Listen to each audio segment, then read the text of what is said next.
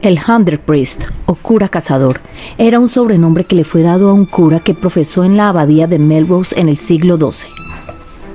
Esta abadía se localizaba en las tierras fronterizas de Escocia, y la historia de este cura se data en algún momento alrededor de 1138. Durante su vida, este cura no fue una persona piadosa ni bondadosa.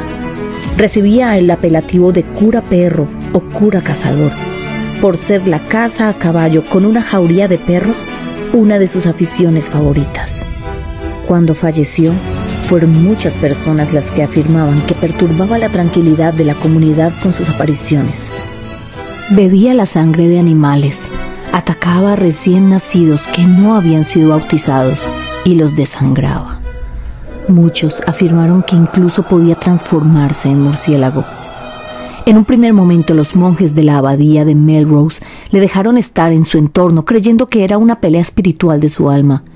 Pero cuando el cura empezó a perseguir a las jóvenes novicias y peor aún, solicitaba sexo a su amante de forma impúdica desde los balcones de la abadía, los monjes y sacerdotes se decidieron a acabar con él.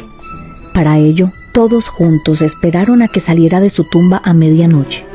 Le propinaron un golpe con un hacha en la cabeza, lo incineraron y lanzaron sus cenizas al río aledaño de la abadía dando fin a su cruel reinado de terror. Algunas leyendas señalan que aún su espíritu deambula en esa zona, y son las mujeres que visitan la abadía quienes sienten una extraña presencia que roza sus cuerpos. Suscríbete a nuestras redes y sigue conectado. Tenemos muchas más historias que te pondrán frente al miedo.